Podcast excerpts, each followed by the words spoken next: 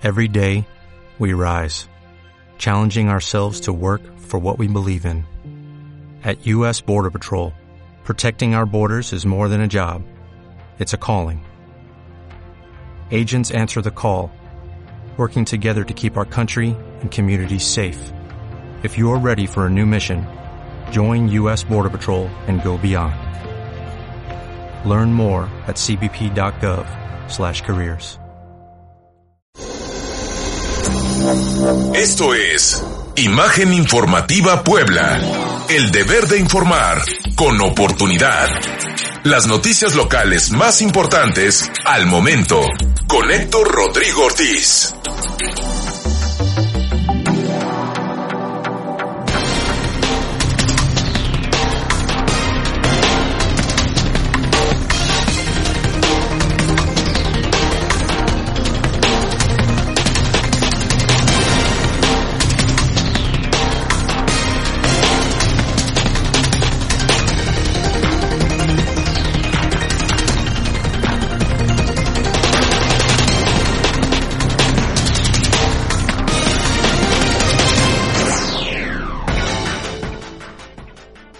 ¿Qué tal amigos? ¿Cómo están? Muy buenas noches, bienvenidos y bienvenidas a Imagen Informativa Puebla. Hoy jueves 6 de febrero del 2020, son ya las 8 de la noche con un minuto y por los próximos 58 y un poquito más compartiremos la información más destacada en este estado, zona metropolitana y la capital de Puebla. Mi nombre es Héctor Rodrigo Ortiz, es un gusto saludarles, gracias por acompañarnos. Eh, gracias por ser parte de este noticiario con lo más relevante de lo que nos sucede aquí cerquita. Les recuerdo que pueden estar en contacto con nosotros a través del 2212 050843 a través del WhatsApp en Twitter, puede ser a través de Héctor Rodrigo o imagen guion bajo Puebla. A sus órdenes en esos medios. Vamos al adelanto de la información. Eh, hoy, como era de esperarse, mmm, Antorcha Campesina desquició la ciudad de Puebla. Realizaron manifestación para exigir su registro como partido político. Ya lo habían amenazado y, por supuesto, pues fieles a su estilo saben por dónde pegar, saben por dónde le duele a los gobiernos y también, por supuesto, a la ciudadanía. Realiza director general del IMSS recorrido por San Alejandro, como el vigésimo, o cual, ¿no? como llaman como 500 mil eh, recorridos que hacen a San Alejandro. Todavía no hay fecha de cuándo lo van a demoler. Ya hay un proyecto increíble, ¿no? De cuatro hospitales.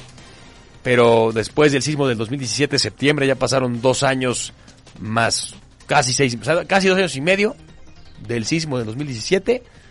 Y todavía seguimos igual que como empezamos después de ese de, desastre. Eh, mientras que en China pueden levantar un hospital en 10 días. Aquí no podemos ni siquiera derrumbar el que ya no sirve. Tremendo, ¿no? La alcaldesa de Puebla informa que el ayuntamiento va a construir dos nuevos mercados para reubicar ambulantes. A ver si se quieren quedar en los mercados, ¿verdad? Porque les gusta estar en donde están. En San Andrés Cholula, su alcaldesa defiende a la gente de tránsito eh, que admite haber extorsionado a un joven automovilista a pesar de que ayer lo dieron de baja. El caso fue exhibido en videograbación subida a redes sociales. Y es que, bueno, yo no es que defienda al policía. Si hizo mal, está evidenciado, ahí está el video, él acepta que recibió el dinero. Lo que creo que también está mal es que, claro, el chavito que igual pudo poner en riesgo su vida y la de otras personas, porque algo tuvo que haber hecho para que le, ¿no? le pidieran una multa, seguramente no la quería pagar, y él pagó una mordida, ¿eh? Que quede claro también esa parte, porque el lado es, es, es de dos lados esto. Si hubiera sido muy santo el chavito, pues no hubiera pagado una, una este, mordida, ¿no? Y ahora, pues él que igual, muy posiblemente maneje mal, pues ahí está, nadie, nadie sabe quién es. Nadie vio la cara del niño, pero claro, el policía ya, ya me lo sobajaron, ¿no? Este, no es parejo, eso sí. Muchas veces hay, creo, eh, un, eh, unas formas, creo, no idóneas, ¿no? Cuando se trata de exhibir mediante redes sociales a otros y no necesariamente el otro tiene toda la culpa. Va por ahí lo que quisiera yo eh, que ustedes comprendieran del tema por mi parte, de mi opinión. La Secretaría de Movilidad y Transporte anuncia la cancelación de concesiones de taxistas que agredieron en alrededor de la CAPU a un automovilista que confundieron con conductor de Uber. Tremendo este tema de... Pensamos que era de Uber, alto, si hubiera estado bien que lo madrearan, pues no, tampoco. ¿eh? Regresan a México la madre e hija poblanas que estaban atrapadas en China como consecuencia de los cercos sanitarios por el coronavirus. Tenemos hoy a Pancho Mariscal con Impulso Emprendedor, Ale Huerta con los espectáculos, Tamariz tiene la información deportiva y hay Purgatorio con Fernando Pérez Corona.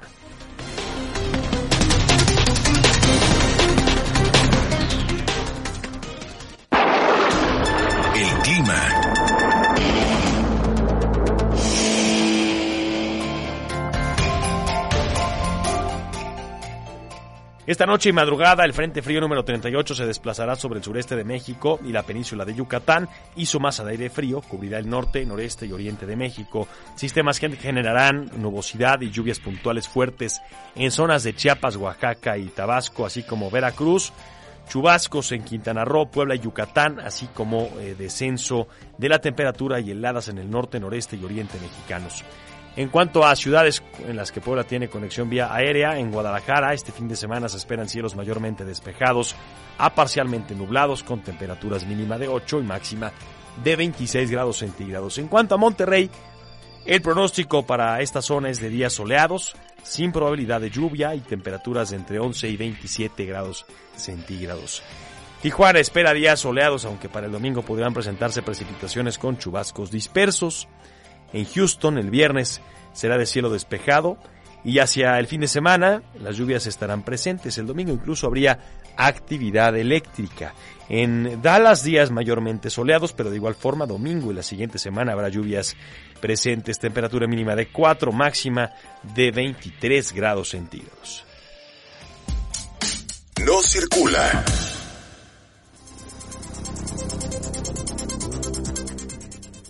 Hoy en la Ciudad de México no deben circular hasta las 10 de la noche unidades con terminación de matrícula 1 y 2 en Gomado Verde y mañana que es viernes no pueden circular desde las 5 hasta las 22 horas vehículos con terminaciones 9 y 0 en Gomado Azul hologramas 1 y 2.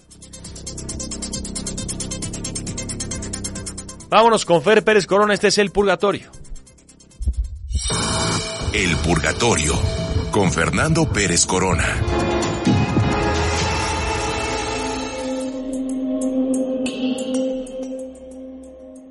En los años que tengo de reportero en el estado de Puebla, he escuchado planes para controlar, regular, acabar, combatir el ambulantaje y sabe que prácticamente ninguno ha dado resultados. Y es que si bien algunos aprovechan para hacerse de un espacio fijo, de un lugar en algún mercado, en algún tianguis, no dejan de observar el centro histórico de la ciudad de Puebla. Y esto viene a colación porque hoy la presidenta municipal Claudia Rivera Vivanco anunció un nuevo plan para reubicar a algunos ambulantes que ocupan el primer cuadro de la ciudad. Y es que esa fue una de las promesas que hizo la alcaldesa con los representantes del sector privado anoche en el Salón de Cabildos. Construir dos nuevos mercados para que ahí el comercio informal se parte del comercio informal. Y este proyecto, eh, llevado a la historia poblana, me remite al que tuvo Jorge Murat Macluf con aquellos mercados de apoyo, ¿se acuerda? Estos que poco a poco empezaron a ser comidos por la mancha urbana. Ahí están el Mercado Hidalgo, el Mercado Morelos, está también el Ignacio Zaragoza, en fin, el Independencia, que de a poco, de a poco en serio, empezaron a quedar semivacíos, porque dígame usted si no está subutilizado el Zaragoza, o lo mismo pasa con el Independencia que en contraesquina tenía un tianguis y que ese tianguis de ropa pues ahora es un basurero de estructuras metálicas que no sirve para absolutamente nada. En verdad, en verdad espero que la suerte le llegue a la presidenta municipal y que dé un buen un buen home run, diría el presidente Andrés Manuel López Obrador con este proyecto de los mercados en la Resurrección y en Manzanilla, pero en realidad lo dudo mucho. Y lo dudo porque los antecedentes no son nada halagüeños. Lo que sucedió con los mercados de apoyo para combatir el ambulantaje de la 28 de octubre no dieron resultados como tampoco comprar predios en la zona monumental para tratar de reubicar a los mismos ambulantes, un proyecto fallido del desaparecido Rafael Cañedo Benítez. Así nos podemos seguir remitiendo a otros proyectos y del ambulantaje, con el ambulantaje no se puede. Habría que preguntarnos si lo único que se puede es que media docena de inspectores de vía pública ataque a una solitaria vendedora en una zona donde no hay ambulantes y que ahí sí se porten como valientes servidores públicos en vez de meterse a la boca del lobo. Estoy hablando de la 8, la 10, la 12, la 14, la 16 y la 18 poniente. Hay que pensar para combatir el ambulantaje y pensarlo muy bien, ¿no le parece? Porque recuerde, nadie es completamente bueno ni completamente malo. Soy Fernando Pérez Corona. Gracias.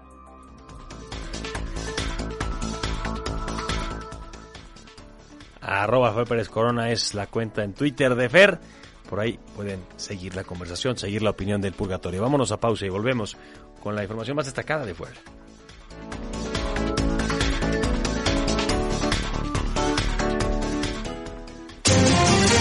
Ya volvemos con la información local en Imagen Informativa Puebla. Regresamos a Imagen Informativa Puebla con Héctor Rodrigo Ortiz.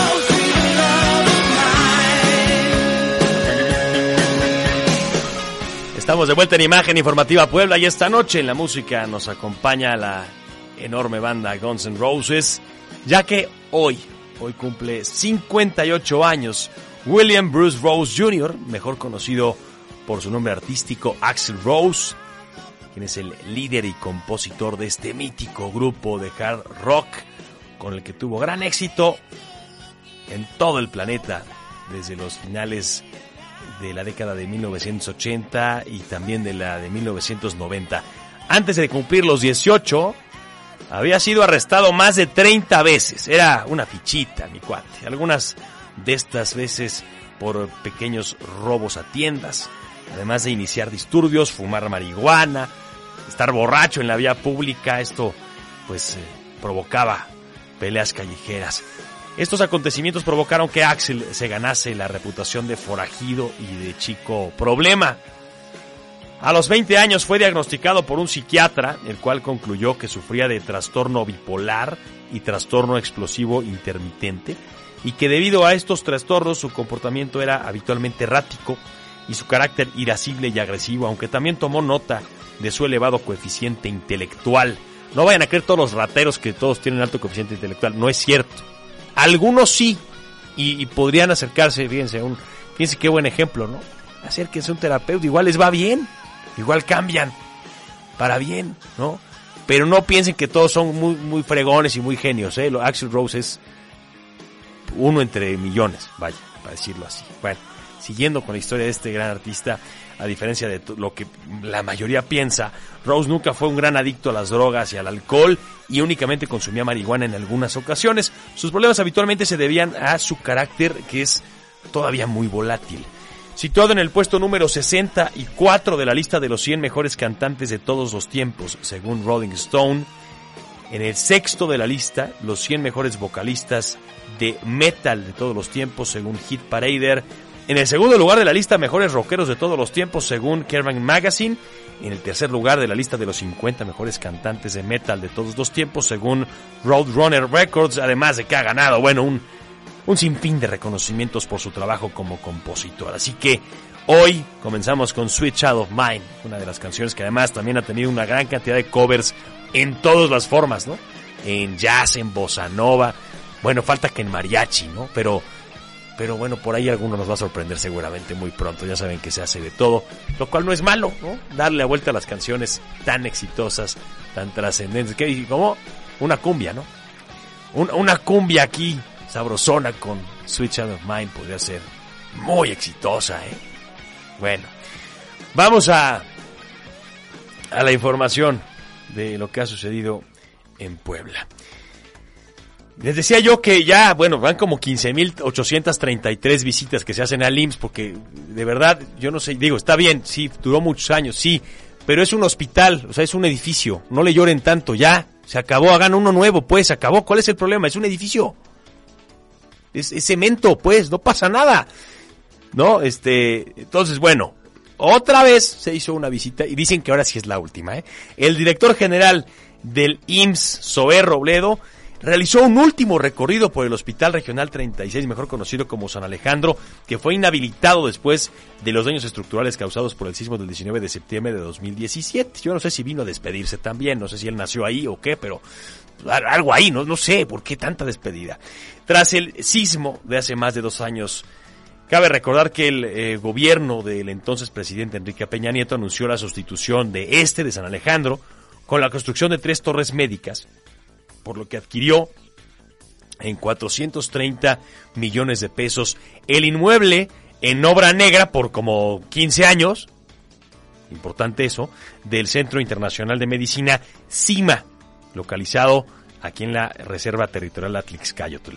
El proyecto de 2 mil millones de pesos estaría a cargo de la empresa española SACIR, pero con el inicio del nuevo sexenio, el IMSS canceló el contrato con la firma Ibérica, con el argumento de que era producto de un proceso irregular. En agosto del año pasado, Robledo Aburto y el gobernador Barbosa anunciaron el rescate de San Alejandro, además de la construcción de dos hospitales en Cholula y en Amozoc, más la ampliación de la Margarita. La inversión total del programa del IMSS para Puebla ascendería a 4 mil millones de pesos, lo que permitiría incorporar más de 2 mil camas para atender a los derechohabientes. En entrevista Robledo, Sober Robledo consideró que ha habido indolencia y lo que nosotros tenemos que hacer es actuar de inmediato. Pues ya tardaron un año. Indolencia desde el día uno, desde que el IMSS no supo qué hacer. Luego llegó el nuevo gobierno, bueno, hicieron el tema de CIMA, que la una locura, muy mal planeado, o sea, fue como sacarse de la manga un proyecto. Ay, pues ahí hay un, hospital a medias, levanten ahí el, hospital de IMSS. Mal, tache, no, porque ese hospital era, iba a ser un hospital privado, de especialidad, tenía 11 años que se había parado de construir, obviamente lo que hace 11 años se requería para un hospital era distinto a lo que se requiere hoy, las, normas técnicas son distintas y las normas técnicas son distintas para un hospital público que para un privado. Ya, con eso les digo todo. Claro que era irregular. Punto. Ahora, el tema es, y luego, este, platicamos en su momento con el exdirector del IMSS, que ya no está, que acaba de cambiar. Él estudió el tema, él traía mucha experiencia, mucha experiencia en el IMSS en muchos, muchas ciudades y muchos estados. Traía proyectos muy, interesantes. ¿no? De hacer más camas, pero no han empezado. Entonces, eso es lo que nos tiene como, ahora sí, la verdad, eh, en eso, en la indolencia, porque no, no operan. O sea, eso es lo que de verdad sí da coraje, porque la Margarita lleva dos años saturada, hasta el gorro de gente, de manera infrahumana. indigna se trata en estos hospitales. ¿Por qué? Porque los pobres enfermeros, enfermeras, médicos, administrativos de la Margarita ya no se dan abasto desde entonces. De verdad no es posible que el gobierno federal ni nadie haga lo que tiene que hacer desde hace dos años y medio. Gobierno de Peña Nieto la mitad y la mitad el que está ahorita. Esa es la verdad. No pueden decir y escudarse en el pasado, porque ya hay proyectos nuevos. Y no es por nada de verdad, me van a decir lo que quieran. Pero si en levantaron un hospital en 10 días, existe la tecnología. Y dinero aquí, por Dios, hay un chorro. Hay mucho. Entonces hay maneras de construirlo. No me vengan que, que no. Y nadie dije, no dije construyanlo en 10 días. Pero en un añito, sí se puede, ¿no, güey? O sea, la neta. Sí se puede. A ver si después de este recorrido de despedida tenemos ya pronto eh, la primera piedra, ¿no? A ver ya cuando ponemos la primera piedra y echamos serpentinas y todo. Ya apúrense, caramba, nada más. Es lo único que se pide, creo, de parte de la comunidad de Puebla. Por otra parte, la construcción de nuevos mercados en la resurrección y camino a Manzanilla anunció la presidenta municipal de Puebla, Claudia Rivera. Adelantó que en estos inmuebles serán reubicados algunos ambulantes que actualmente ocupan calles del centro histórico. En entrevista recordó que la reunión que tuvo con los dirigentes empresariales por la noche del miércoles, pues en ella acordaron la disminución de unos 100 comerciantes informales del primer cuadro de la ciudad, al tiempo de iniciar con los corredores de movilidad activa de la capital. Destacó que se llevará a cabo la creación de nuevos mercados. Las revisiones en zonas periféricas nos ha permitido ubicar algunas zonas donde se pueden ubicar aquellas que tenemos consideradas que tendrán una intervención de movilidad activa. Eso dijo la alcaldesa. Se refiere a la reunión que tuvo con el Consejo Coordinador Empresarial de Puebla ayer, en donde estuvieron presentes los presidentes, directivos o representantes de todas las cámaras empresariales las más destacadas que llevan más tiempo, y eh, que están afiliadas al CCE, como Coparmex, como Canaco, como la Cámara de la Construcción, Canacintra, Canirac, etcétera. Eh, en su conjunto, estos organismos ayer le plantearon tres temas muy complicados, muy, muy concretos. Eh, uno es seguridad pública, dos, el tema económico y tres, el social. Este tema, pues tiene que ver con el tema económico y, es eh, el que se disminuya ya el tema de eh, vendedores ambulantes. Lo que sí es realidad es que, bueno, vamos a ver, ¿no? Van a construir mercados, a ver si los ambulantes se van a ir para allá, ¿no? Y la apuesta sería, ¿se, irán? ¿Ustedes qué opinan? ¿Se irán los ambulantes del centro histórico a un mercado en mm, el Camino Manzanilla o en la Resurrección? ¿Se irán? Eh, obvio no. obvio no. La, respuesta es obvia, ¿no? Porque no camina la misma cantidad de personas en la Resurrección o en Manzanilla que en el centro. Obvio. Entonces, pues a ver cuánto lana se gastan en eso y eh, más bien, pues digo, ojalá sean necesarios los mercados para la gente que vive en esas zonas y que haya, pues sí, vendedores que quieran irse para allá. Pero eso, que, eso no creo que libere las calles del centro histórico, pienso. A través de redes sociales fue difundido un video que exhibe a media docena de inspectores del Ayuntamiento de Puebla que decomisaron eh, un carrito de congelados de los famosos bonais de una vendedora como consecuencia de realizar sin permiso esta actividad en la vía pública. Esto allí en el centro histórico. De forma agresiva, realmente agresiva, los servidores públicos de normatividad llegaron en una camionetota, ¿no? Rodearon a la señora, la, de Bonais, y le quitaron sus productos. A pesar de que esta vendedora opuso resistencia, no pudo evitar la embestida del personal de la comuna, que les digo puede ser unos seis o siete, en redes sociales la crítica se multiplicó rápidamente. Y es que, claro, contra la señora, ¿no? De un Bonais, que está ahí en el primer cuadro, pues se le van encima. Pero a los que están en la 8, la 10, la 12, la 14, ¿no? ¿Qué onda con ellos? ¿Le sacan? ¿O qué? O sea, o, por qué no? Cuando no han tenido permiso, pues no, les hacen nada. Pues claro que no, porque ahí sí se arman los trancazos, ¿no? Pero a la pobre señora del Bonais, pues le quitaron todo, ¿no? Y seguramente, pues los, los raspaditos estos, pues no, no se los van a guardar, ¿verdad? Porque ya se van a derretir. ¿No? A ver quién le paga a la pobre señora su inversión o lo que debe a la empresa de ese producto, Bueno. Por otra parte, Antorcha Campesina realizó diversas manifestaciones en esta capital para protestar que el Instituto Electoral del Estado les haya negado el registro como partido político local y poder competir en las elecciones intermedias del 2021. Las movilizaciones arrancaron en las zonas de Plaza Dorada, el Paseo Bravo y los Fuertes de Loreto, donde de a poco se, se concentraron los camiones. Mujeres con niños en brazo, eh, hombres que enarbolaban cartulinas con varias consignas hacia el Instituto Electoral y también contra el gobierno del Estado de Puebla, destacaron en las marchas de este mediodía eh, literalmente este mensaje. Poblanos estamos hartos de la política de represión, política de mentiras y otro que decía, la política está acabando con la democracia en Puebla. Se podía leer eh, por ahí caos vial, hubo en el centro histórico alrededores, como consecuencia de la manifestación, eh, cuyos integrantes denunciaron que Morena tiene miedo de antorcha, que por eso ordenó al Instituto Electoral cancelarle su registro como partido político. Pues sea como sea, yo creo que Antorcha Campesina se siente muy fuerte solo, porque en la calle con estas protestas se gana muchos enemigos. ¿No? Un partido político que en teoría tendría que buscar gente, ¿no? gente que quiera estar, que se sume, este, pues con este tipo de acciones creo que no ayudaría, ¿no? Siempre he pensado yo que este tipo de manifestaciones que bloquean, que no le permiten a otros eh, su libertad de movimiento, de vivir una vida normal, pues obviamente esto fastidia y, provoca que haya molestias y provoca que haya eh, poca simpatía hacia ciertos grupos. Y esto creo que es un ejemplo. Cerca de la capital, en San Andrés Cholula, la presidenta municipal, Karina Pérez Popoca, defendió a la gente de tránsito municipal exhibido en redes sociales, ofreciendo la devolución de la mordida que aceptó de un joven, luego de ser eh, descubierto, eh, o más bien eh, revelado el video por el padre de este chamaco, quien habría conducido su vehículo con exceso de velocidad y según lo que declara el propio oficial en este video donde lo denuncian, dice que el joven o el niño estuvo a punto de provocar un accidente. En opinión de la alcaldesa, la corrupción existe también porque los ciudadanos que ofrecen dinero a cambio de no ser sancionados. En entrevista recordó que el uniformado ya fue sancionado. El elemento no obligó ni sacó de su bolsa al joven para que le otorgara el dinero. Fue un fenómeno y no se vale que en este sentido él tiene una responsabilidad y por eso se tiene que sancionar. Así que, bueno, pues creo que va en el mismo sentido de lo que yo decía hace ratito. Eh, se exhibió al policía que acepta que tomó un dinero como mordida y dice se la devuelvo. Va, Mal el policía, sí, muy mal el policía. Vamos, ¿para qué profundizar? Claro que estuvo mal.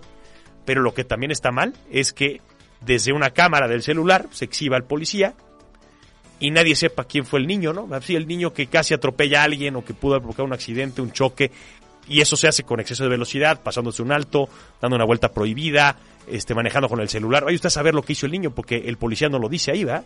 Nadie exhibió al chamaco, nadie lo castigó, y el niño hizo una mordida por no pagar una infracción. ¿Eso está bien? Pregunto para quien compartió el video, sobre todo para el papá, ¿no? Sea quien sea, no sé quién es. La, ni me interesa saber.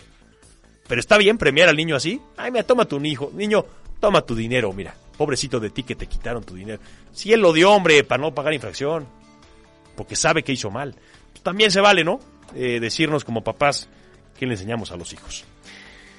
Vámonos a pausa porque tengo mucha información más después de, de, estos comerciales. No se vayan.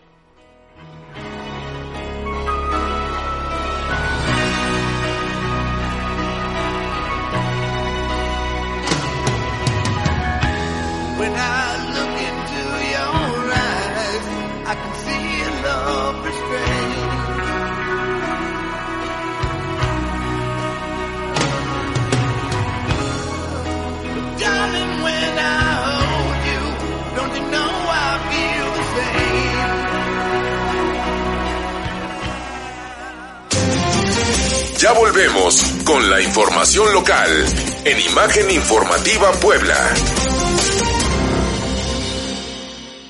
Regresamos a Imagen Informativa Puebla con Héctor Rodrigo Ortiz.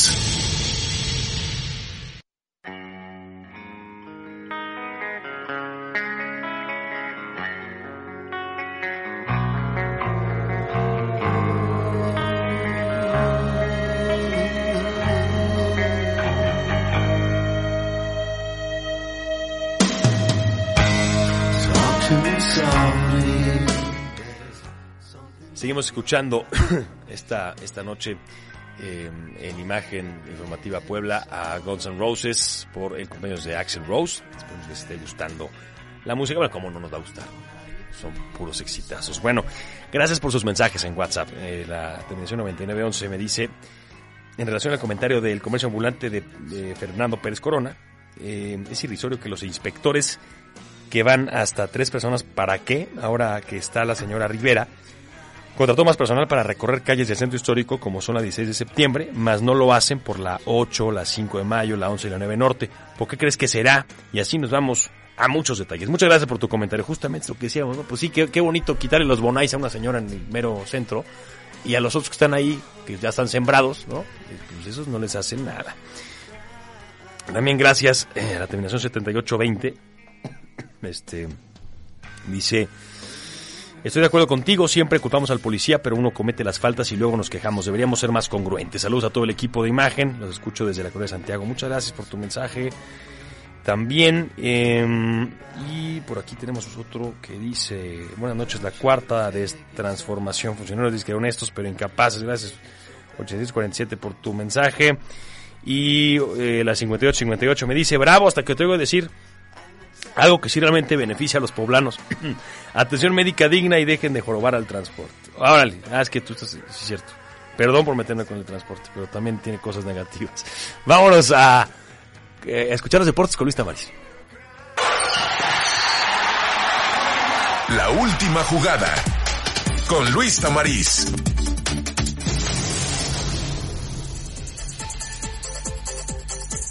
Adelante, Tamagotchi. Héctor, ¿cómo estás? Te saludo con mucho gusto. Pues listos ya para la última jugada del día y arrancamos con información internacional y es que en la Serie del Caribe México pierde 1 por 0 frente a Venezuela y se acaban entonces las opciones de llegar a una final. El bicampeón de Venezuela derrota al equipo mexicano y ellos estarán en la final en esta Serie del Caribe. En tanto en la Copa del Rey pues siguen las emociones y siguen las sorpresas, Héctor. Ni tu Madrid ni mi Barcelona. Los dos quedaron eliminados. El Barcelona con un penal del tamaño del mundo que no le marca y el de último minuto pues prácticamente define el Bilbao y se mete entonces a la siguiente ronda. Y en tanto el Real Madrid, bueno pues vaya partido al 81, estaba perdiendo 4 por 2 cuando viene el regreso espectacular, todavía metieron un gol más, se quedaron con un hombre menos. Todavía Ramos tuvo la oportunidad de sentenciar el empate para el alargue y finalmente no se pudo, así es que pues los dos equipos están eliminados. Ya lo había hecho el Granada avanzando a la siguiente ronda, ya lo había hecho el Mirandés también, que echó al Celta, echó al Sevilla y echó al Valencia. Vaya Copa del Rey que estamos viviendo. Y bueno, pues en otras cosas ya llegó Santos, hablando ya del fútbol local. Llegó Santos, está aquí ya en nuestra ciudad. Eh, pues Guillermo Almada, el entrenador, dio conferencia de prensa. De inmediato lo primero que dijo es, tengo el mejor equipo de la liga. Así es que ellos vienen pensando en mañana ganarle al Puebla sí o sí, en un partido que podría ser el último de Juan Reynoso. Ya lo decíamos, Héctor, los números no lo están avalando. A él lo trajeron porque Chelis había perdido tres juegos en sus primeros cuatro duelos la temporada anterior. Pues él ya tiene las mismas tres derrotas y de perder mañana todavía empeoraría el arranque con cuatro derrotas. Así es que el tema es complicadísimo para Reynoso y vamos a ver si mañana rescata este partido a las nueve de la noche en el Estadio Cuauhtémoc que estaremos viendo otra vez a la franja dos partidos en casa que ya decíamos podían significar mucho, pero también pueden ser un golpazo durísimo. Ya perdió frente a América y a ver, a ver qué puede rescatar mañana.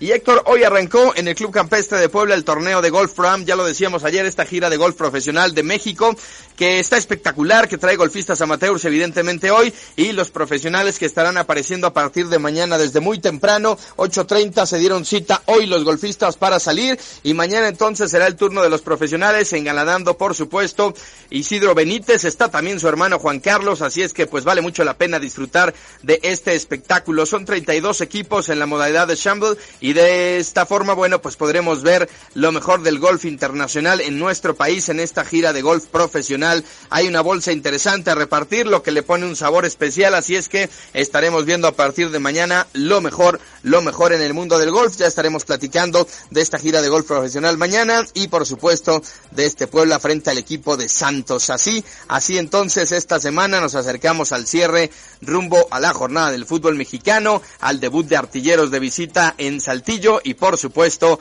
a esta gira de golf. Te mando un saludo Héctor, es la última jugada del día. Muchas gracias mi querido Tamariz, gracias por la información, qué penosa la derrota del otro del pueblo y mañana a ver cómo nos va. Pero bueno, vamos a temas más bonitos. Eh, me da mucho gusto recibir como siempre a un, a un buen amigo de este programa, mi querido Raimundo Perroni, quien es director de la Escuela de Turismo de Asturias, aquí en Puebla. Bienvenido, mi estimado. Muchas gracias, Héctor. Como siempre, un gusto estar contigo y tu auditorio. Bienvenido tú. Este, eh, aquí, eh, justamente, la verdad es que nos hemos visto seguido porque ha sido un gran éxito el, el programa que, que, que, se inició el año pasado. Eh, por primera vez en México, la Escuela de Turismo de Asturias, aquí en Puebla, en alianza con la Ibero. Así es. Eh, bueno, lleno total, sobrecupo incluso, ¿no? Vamos por lo siguiente, pero la verdad es que está padre platicar la anécdota, ¿no? O sea, de, de cómo estuvo. Así es, pues como lo dijiste, es primer y único diplomado con certificación internacional en operaciones de bar y restaurante. Uh -huh. La verdad es que la convocatoria del, del curso anterior nos rebasó casi al doble. La verdad es que estamos muy, muy contentos con eso. La primera generación fue extraordinaria.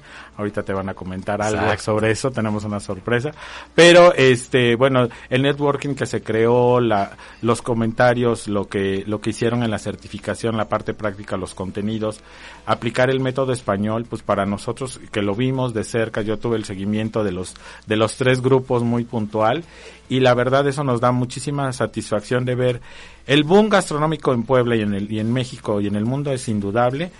Donde cogíamos es en el tema del servicio y en el tema de la operación. Sí, claro. Entonces a eso es a lo que nosotros le estamos apostando. Y lo pudimos sí, confirmar claro. con, con, con, los comentarios y con las necesidades que nos, nos platicaron los restauranteros que estuvieron con nosotros, los mismos estudiantes, los emprendedores, los gerentes, los mismos meseros que tomaron el, el, el diplomado. Entonces, bueno, estamos eh, siguiendo en esta revolución del servicio que le hemos llamado para que Puebla sea punta de lanza eh, con la Escuela de Turismo de Asturias y la, la, alianza que tenemos con la Ibero Puebla, pues en esto de, de, de seguir ofertando una una propuesta de, de calidad con criterios internacionales con el método español, ¿no? Que, que que, la, que, ellos la han aprendido a los mejores, a los suizos y a los franceses. Exacto, exacto. La verdad es que sí, les, les ha ido muy, muy bien. Y justo, la verdad es que tú y yo hemos platicado mucho de esto, de, de, del éxito que tuvo, eh, pero creo que es bueno escuchar el, testimonio de alguien que pues fue de la primera generación, ¿no? Me da mucho gusto recibir a André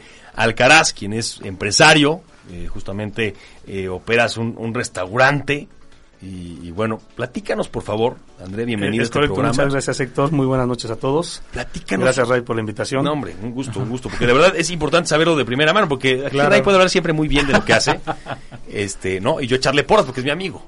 Claro. Pero, pero tú ya fuiste parte de este primer diplomado, de la certificación, y por favor dinos cuál fue tu experiencia, eh, a diferencia de lo que habías estudiado antes, de todo lo, lo anterior. Bueno, ahora sí que la experiencia que yo tengo y que me llevo dentro de este programa, como lo dijo bien Ray, yo creo que es importante, importante evaluar y ver las necesidades que, queremos cada uno de nosotros, ¿no? Como, como, como empresarios, como emprendedores o como esas personas que tienen inquietud y poder hacer algo más adelante, en el futuro. Nosotros luego pensamos que estamos haciendo bien las cosas, pero te das cuenta que no estás tan perdido, sí, pero claro. tienes te, te, te, hacen falta las bases, las herramientas, este, ver qué es lo que necesita tu gente, la atención, el servicio hacia nuestros clientes. Entonces, aparte de todos esos procesos operativos, esos procesos administrativos, desde un pequeño checklist hasta una cómo lleva una comanda el, el mesero, entonces todo es importante que se lleve a cabo para poder lograr el objetivo que quiere cada uno de tus negocios. ¿No?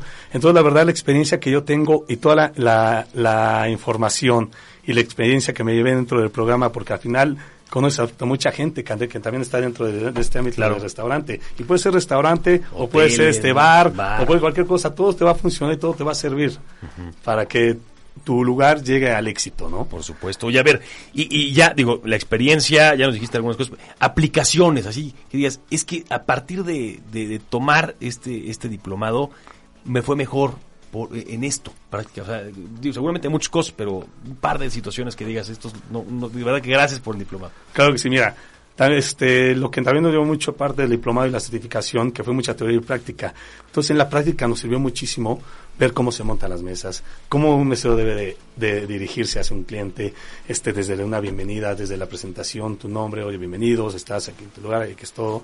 La verdad, la disciplina y los controles que debes de tener dentro de tu lugar, ¿no? Dar esa pauta también, guiar, dirigir bien a tu gente, ¿no? Todo, todo eso, toda esa información, esos controles, son importantísimos para poder llegar a, a, esa, a esa línea que busca tu empresa o tu negocio. ¿no?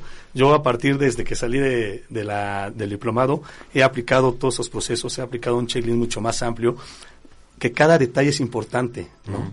Que si empezamos a hacer mejor las cosas, así nos va a ir bien, Claro. ¿no? Yo creo que empezar y, y si abren otros lugares, que bienvenido, que abran, mientras nosotros no dejemos de hacerlas, esto va a seguir funcionando. Pues André, bienvenido, te agradezco tu, pues compartirnos lo que, lo que, cómo te fue. Felicidades. Ya- ya y- ahorita me dirás a dónde me vas a invitar porque no, no- no- no Claro. Y nada más una cosa rapidísimo, Sí. que a pesar de todas las bases o herramientas que te da el programa de la Escuela de, de Turismo de Asturias y que junto con Ibero, es importante siempre tener la alegría, la pasión y una gran sonrisa hacia tus clientes. Disposición total. Claro, y de iniciativa, claro. Muy bien, André. Te agradezco mucho. No, gracias a Mi ti. querido Ray, ya nos tenemos que ir, pero nomás dime, ¿cuándo abrimos la fecha? El próximo martes iniciamos, están a- abiertas las inscripciones. Ya es el martes que entra, Ya el pues martes apúrense. que entra, estamos en la recta final. Hay lugares en la mañana y en la tarde. Recuerden que tenemos horarios martes y jueves de 9 a 1 y martes y jueves de 5 a 9. La inversión es de 3.748 pesos por, por mes, eh, son cuatro pagos. Pero les va, a cambiar, les va a cambiar la vida. Les va a cambiar, gracias André por su testimonio y pues informes a la página de iberopuebla.mx o al 2214 25 63 12. Felicidades, Ray. Muchísimas gracias. No, Apúrense a que se acaban los lugares. ¿Eh? Cuídate. Gracias. Vamos a pausa y vuelvo.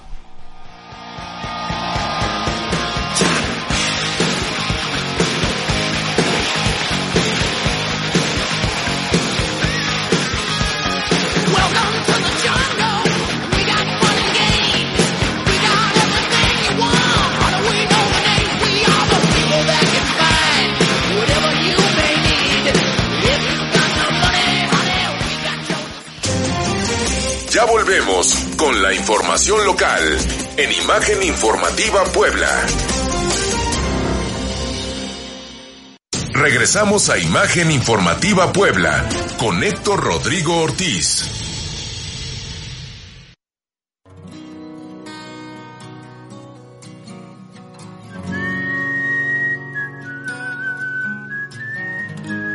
Vamos directamente con mi querido Pancho Mariscal con Impulso Emprendedor. Impulso Emprendedor con Francisco Mariscal.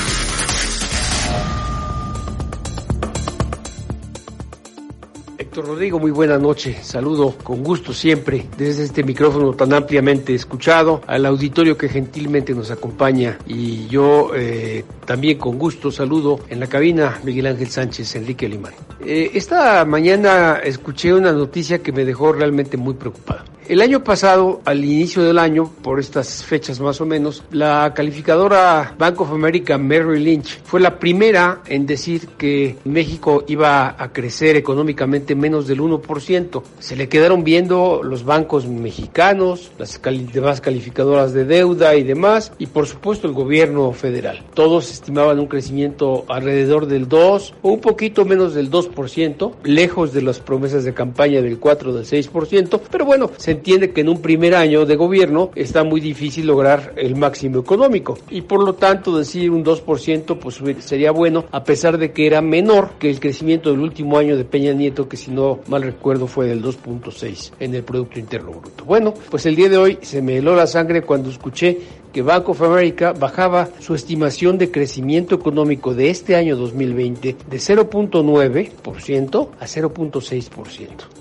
La mayor parte de las otras instituciones que hacen estimaciones sobre el crecimiento, incluyendo eh, Banco Mundial, incluyendo el FMI, todavía hablan de un crecimiento posible que va del 1 al 1.2. El gobierno es más eh, generoso, estima que puede ser hasta el 1.6%. Pero si le hacemos caso a la realidad y los datos son esenciales para crecer, creer en la realidad, y los datos que yo tomo para creer en la realidad son los que todo mundo conoce, no nada más los datos que algunas personas en privado conocen. Bueno, los datos dicen que la única que supo y que atinó que el crecimiento de México sería menor al 1% y que acabó siendo, según la estimación oportuna del INEGI, del 0.1 y puede ser todavía menos 0.2, eso lo veremos a finales de este mes. Bueno, se me heló la sangre porque esto sí tiene repercusiones para la bolsa de todos nosotros. ¿Qué quiere decir esto?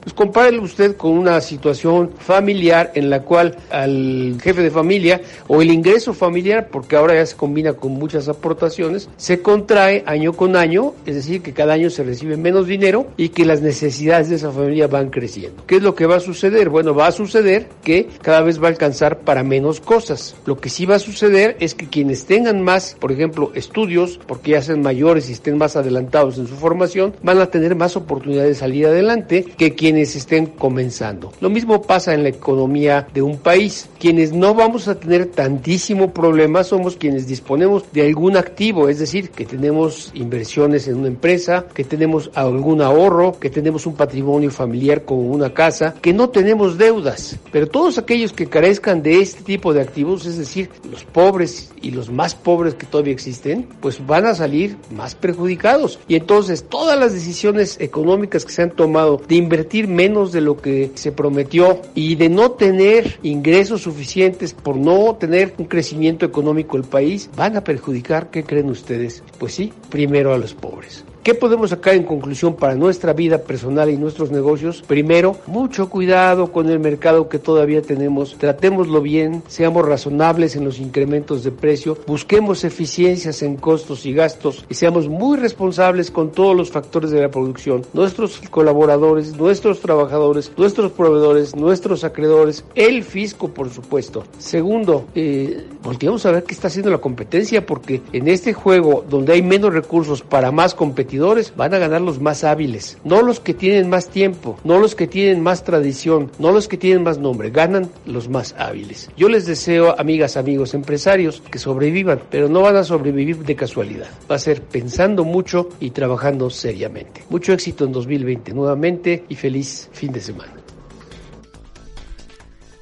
Gracias, mi queridísimo Pancho, nuestro gurú de los negocios. Cambiando de escena, en el Congreso local, la 60 legislatura no va a legislar al vapor el asunto de la reforma para eliminar el fuero constitucional en Puebla y se conjuntarán las cinco propuestas que hay sobre este particular. Eso afirmó la diputada de Morena, Vianey García. La también titular de la Comisión de Gobernación dijo que la iniciativa del gobernador Barbosa eh, que ingresó este jueves, se conjunta con otras dos presentadas por la pasada legislatura y otro par más de Morena y del, P, del PRI. Rechazó que el gobernador se convierta en el gran legislador con esta iniciativa, toda vez que la misma tiene que incluirse, insistió, con las cuatro que ya existen sobre este particular y que demuestra la demanda que existe para eliminar el fuero constitucional. Sobre el particular, la reforma del gobierno del Estado, la del gobernador Barbosa, que envió al Congreso local, eh, bueno, pues su iniciativa contrasta con la de la diputada Vianey García, la de Morena, que permitiría a los servidores públicos conservar sus puestos mientras se desarrolla el juicio, es decir, que solo hasta que sean sentenciados dejarían el cargo. Según una nota del portal de consulta, el proyecto de ley del mandatario contempla imponer prisión preventiva oficiosa a los funcionarios acusados de delitos como robo de combustible, corrupción, secuestro, homicidio, desvío de recursos o cualquier delito electoral. Si el delito que se imputa no amerita prisión preventiva, se daría al juez la facultad de aplicarla como medida cautelar si lo considera necesario. Interesante el debate eh, del fuero constitucional. Vamos a pausa y vuelvo con algunas notas más para cerrar y con Ale Huerta y los espectáculos.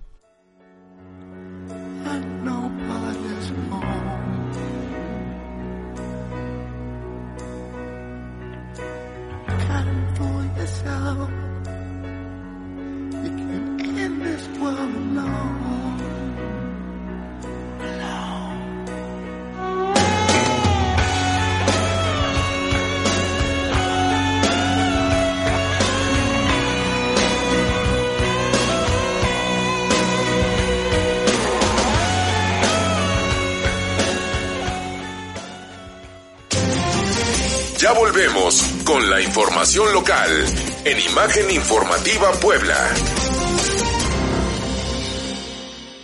Regresamos a Imagen Informativa Puebla con Héctor Rodrigo Ortiz.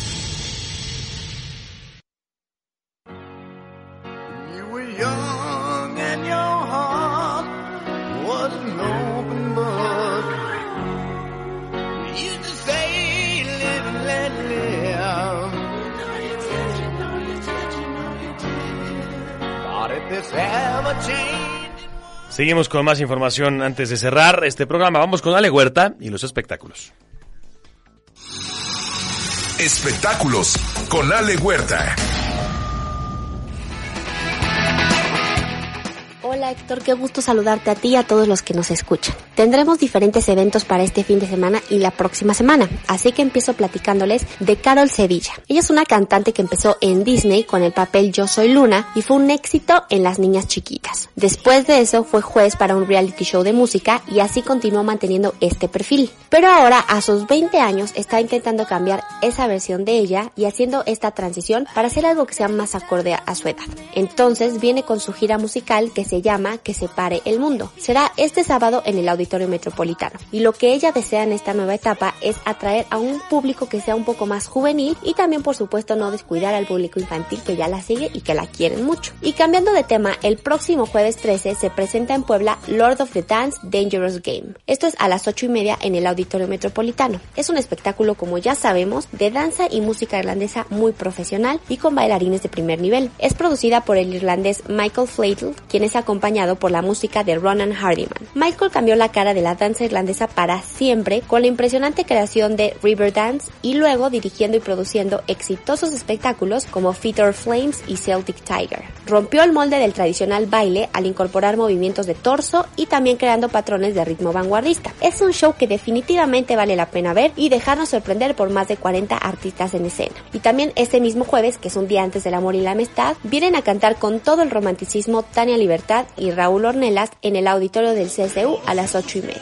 Esta gira se llama El Riesgo y ellos platicaron durante una conferencia de prensa que su amistad surgió hace muchos años y la organización de este evento fue a partir del equipo que compartían. Así que después de una serie de reuniones acordaron hacer esta gira. Cada uno expresó su alegría de compartir escenario ya que Tania tiene más de 45 discos grabados y Raúl es un gran cantautor con varios años también en su carrera. Entonces coincidieron que será un concierto muy especial por el repertorio que van a interpretar. Cada uno parte de sus canciones solos, pero también le darán mucho más tiempo a los duetos. Y por último les platico que Harrison Ford llegó a la Ciudad de México porque está promocionando la película El llamado salvaje. Lo que más llamó la atención de todos fue su buena disposición para atender a la prensa. Y ahí precisamente en esta rueda de prensa recordó cómo cuando él era carpintero, él era cercano a George Lucas y una noche ya cuando había terminado de trabajar, el productor se le acercó para pedirle por favor que le ayudara a leer las líneas del papel de Han Solo porque las demás actrices estaban audicionando para hacer otros papeles. Así que poco a poco George Lucas se dio cuenta que Harrison era el indicado para hacer este papel. Así que él nunca se presentó a un casting de manera formal y desde entonces sus éxitos no han parado. Además, aunque no lo crean, ahorita a sus 77 años hará la última película de Indiana Jones porque fue pensada para él desde el principio, porque no será un remake, será una continuación de la saga que empezó en 1981.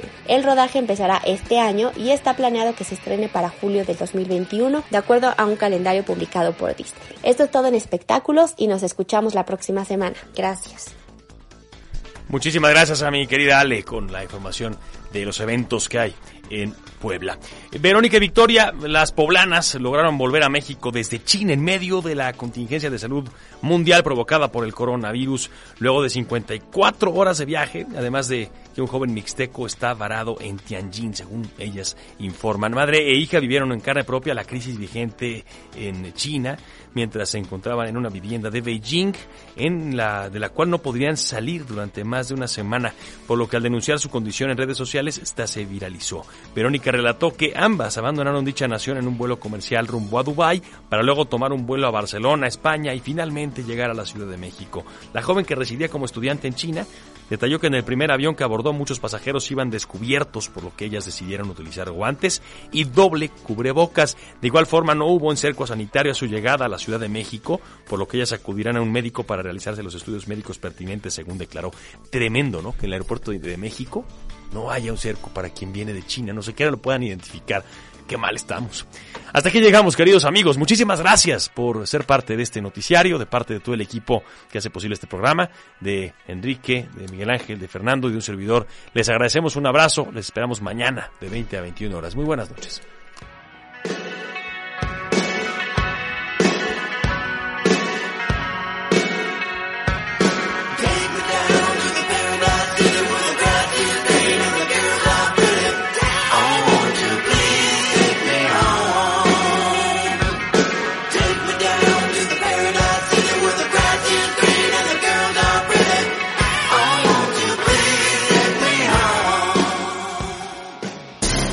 Información es auténtica, los argumentos sobran. Esto fue Imagen Informativa Puebla. Un compromiso con la verdad. Héctor Rodrigo Ortiz te espera en la siguiente emisión.